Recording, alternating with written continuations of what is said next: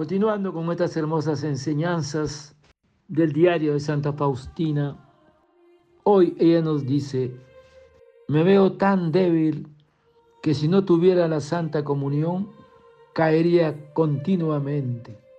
Una sola cosa me sostiene y es la Santa Comunión.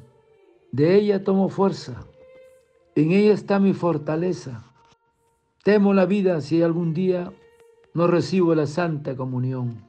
Tengo miedo de mí misma. Jesús oculto en la hostia es todo para mí. Del tabernáculo tomo fuerza, poder, valor, luz. Es aquí donde busco alivio en los momentos de tormento.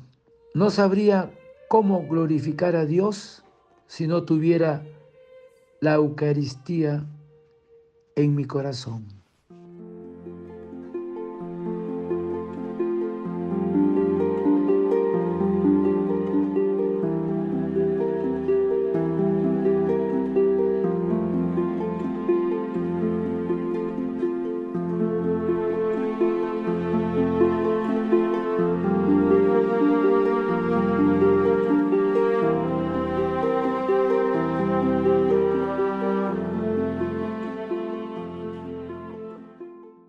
No sabría cómo glorificar a Dios si no tuviera la Eucaristía en mi corazón.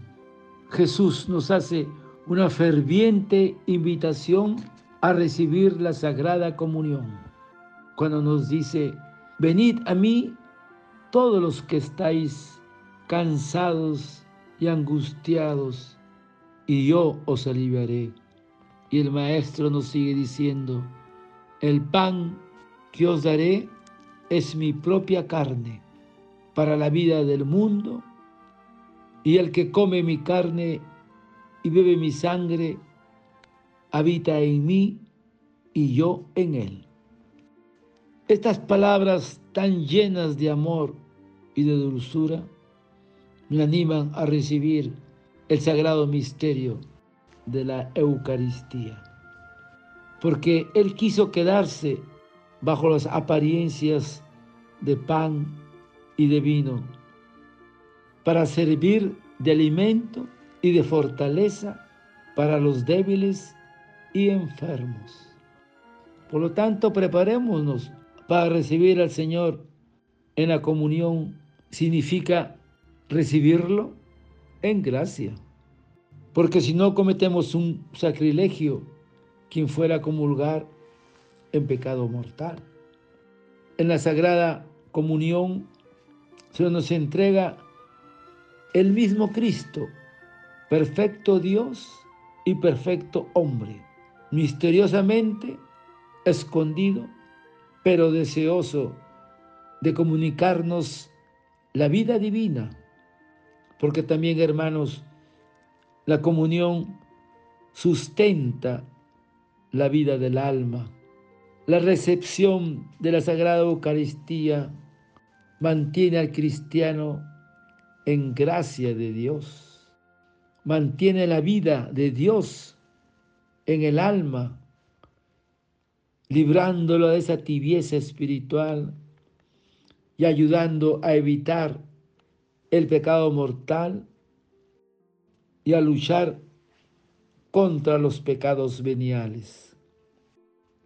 Cuando recibimos la Eucaristía, es para nosotros toda una acción de gracias, porque es el Rey que nos ha rescatado del pecado y reina en nuestro corazón. Es nuestro médico, porque junto a Él encontramos el remedio de todas nuestras enfermedades porque Él es la fuente de toda vida. Y es también nuestro Maestro, porque Él tiene palabras de vida eterna y Él enseña toda la verdad. Y por último, en la comunión, contemplamos al amigo, Jesús el amigo, porque a Él le contamos lo que nos pasa y siempre encontramos una palabra de alimento.